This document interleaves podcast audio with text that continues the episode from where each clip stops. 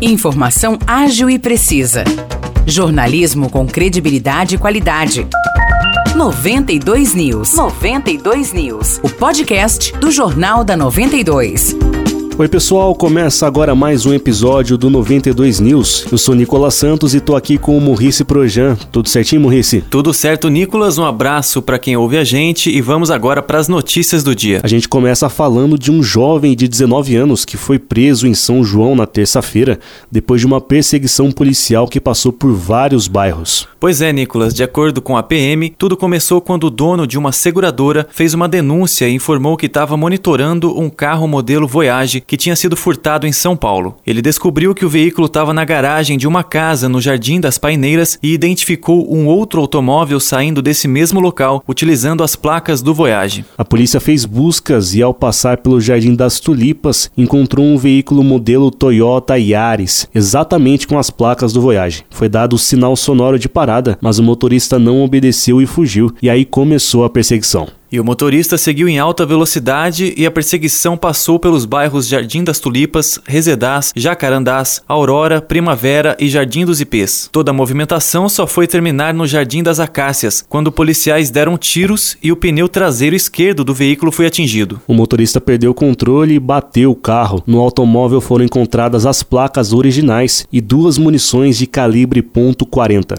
O jovem foi preso em flagrante pelos crimes de tentativa de homicídio, porte ilegal de munição, receptação, direção perigosa e desobediência. Ninguém se feriu. O carro modelo Toyota Yaris, dirigido pelo jovem, foi apreendido. Os policiais também conseguiram apreender o Voyage que tinha sido roubado em São Paulo. Ainda falando de ocorrências policiais, morrisse oito pessoas foram presas e um menor de idade foi apreendido por tráfico de drogas e posse de arma de fogo na última terça-feira em São João. É isso mesmo, Nicolas. A ação, comandada pela PM, aconteceu no conjunto habitacional Professor Cavalcante, mais conhecido como Predinhos do Xingu. Foram apreendidos R$ 2.240 reais em dinheiro, 472 gramas de maconha, 50 gramas de cocaína, 242 gramas de crack, um pé de maconha, nove celulares, dois notebooks e uma balança de precisão. E a Covid continua fazendo vítimas, Nicolas. São João da Boa Vista confirmou mais uma morte causada pela doença. Dessa vez, a vítima foi uma mulher de 44 anos que tinha hipertensão arterial e estava imunizada com três doses da vacina. Sobe para 389 o número de pessoas que perderam a vida para a Covid em São João desde o início da pandemia. Segundo a atualização divulgada na terça-feira, São João tem apenas um paciente internado na enfermaria da Santa Casa Dona Carolina Malheiros. E quando falamos de Covid, a gente já lembra da vacina. A Guaí começou ontem a vacinação bivalente, que é feita com um imunizante criado para combater o vírus original da Covid, a variante Ômicron e suas subvariantes. Pois é, Morrice, por enquanto o grupo que pode se vacinar é reduzido, com foco nos idosos e em pessoas imunossuprimidas. Especialmente em Aguaí, também podem se imunizar com a bivalente gestantes e mulheres que deram à luz há no máximo 45 dias. E essa vacina será aplicada em todas as unidades de saúde da cidade das 7 horas da manhã até as 4 horas da tarde. Para receber a bivalente, é necessário ter tomado no mínimo duas doses de qualquer vacina contra a Covid, sendo que a última dose deve ter sido aplicada há mais de quatro meses. E para fechar o episódio de hoje, a gente destaca que a prefeitura vai arcar com os gastos de uma família que teve a casa danificada por conta da queda de uma árvore em São João. A gente contou essa história aqui no 92 News e no Jornal da 92. No dia 15 de fevereiro, durante uma forte forte chuva que atingiu São João, uma árvore caiu sobre uma residência no bairro Vila Conceição. Parte do telhado e uma parede do imóvel caíram e uma jovem de 21 anos e a filha de 4 meses quase foram atingidas. É isso, Morrice e a família já tinha pedido a poda da árvore há três anos, mas o serviço não foi feito e acabou acontecendo essa queda. Agora, além da reforma da casa, a prefeitura vai pagar o aluguel de uma residência provisória. E se algum caso como esse se repetir, a prefeitura pode ter que pagar pelas indenizações. E não precisa ser só relacionado à poda de árvore. Em caso de prejuízo causado por um serviço não feito pelo poder público, pode haver essa ajuda financeira. Mas é sempre necessário analisar caso por caso, Morrice, para saber se a prefeitura de fato poderia ter feito algo para impedir o dano. A gente conversou com um advogado e professor de direito público, Rafael Cambaúva, e ele explicou certinho a questão.